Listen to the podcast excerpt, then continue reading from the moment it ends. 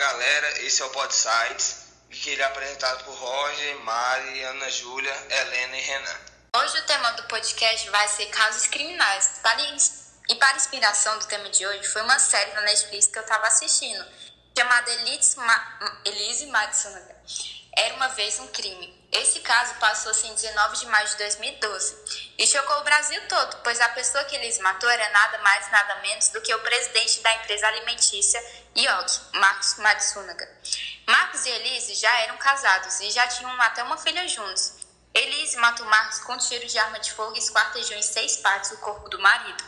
Na época, foi condenada por impossibilidade é, de defesa da vítima tiro de curta distância. Além disso, ela também foi julgada por destruição e ocultação de cadáver, pegando 19 anos e 11 meses de prisão. E uma motivação para ela fazer esse crime? Tem. De acordo com o livro Elise Matsunaga, a mulher que esquartejou o marido, escrito por Ulysses Campbell, ele revela que Elise já tinha um passado conturbado. Nascida no interior do Paraná, a jovem foi vítima de estupro pela, pela primeira vez com 15 anos e precisou recorrer à prostituição para se sustentar. Já Marcos era um homem viciado em garotas de programa que usava seu dinheiro para controlar tudo e todos. Que foi como Marcos conheceu Elise, né? É, meio que a salvou da prostituição. Em um trecho do livro diz que Marcos usava seu dinheiro para violentar mulheres. Desde o dia que ele conheceu Elise até o dia que ele levou aquele tiro na cabeça, ele a tratou como prostituta. Ela virou o símbolo da mulher que quer se livrar de um relacionamento tóxico e violento. Indo o, a inspiração do podcast, o caso que eu escolhi como base foi o caso dos Richthofen, que é baseado no assassinato de, do casal Manfred e Marisia, apaulados com barras de ferro pelos irmãos Daniel e Christian Cravinhos, amando da filha Suzanne von Richthofen. É, a motivação totalmente fútil do crime foi porque os pais da Suzanne eram contra o seu namoro com o Daniel por conta da, da falta de condições financeiras do garoto e também pelo ambiente hostil que ele frequentava durante sua vida. É, após esse crime, é, os três que estavam envolvidos no, no, assassinato foram condenados a 39 anos. Quer dizer, é, Suzane e Daniel foram condenados a 39 anos de prisão e Christian a 38, 38 anos.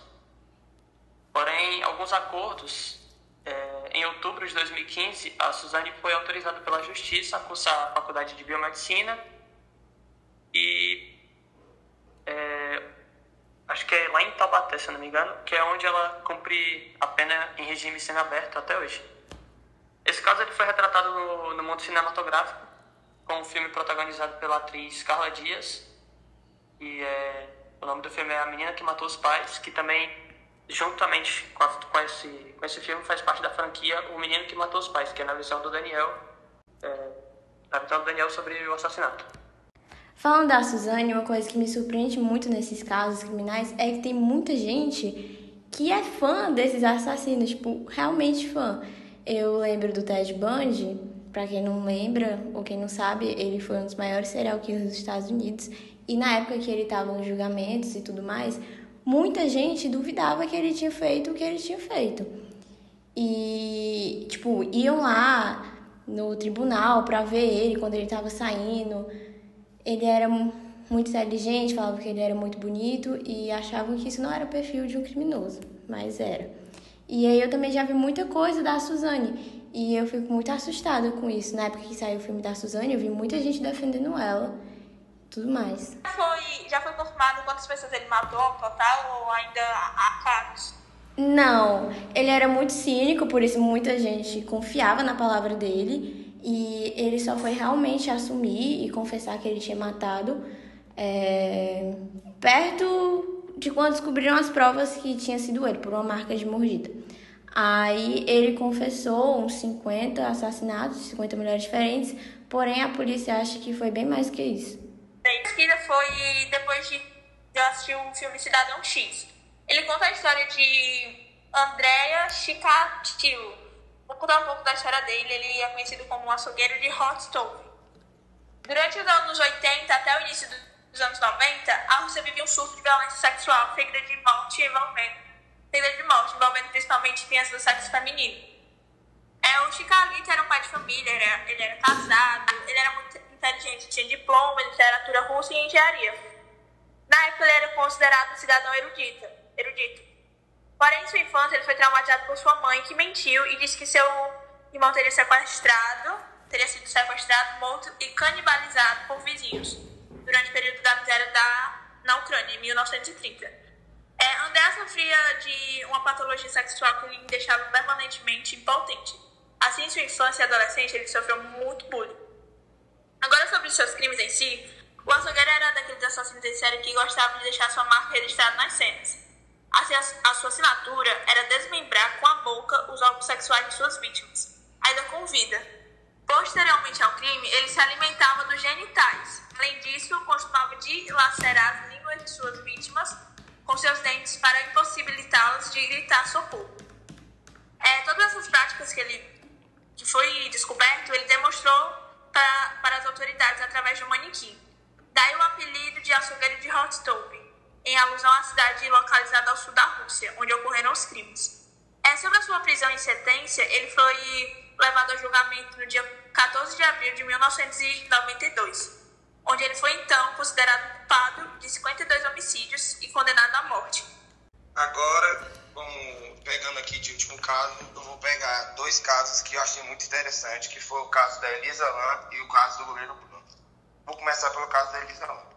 O caso de Elisa Lam, que era uma menina canadense de 21 anos que foi encontrada morta na caixa d'água de um hotel em Los Angeles.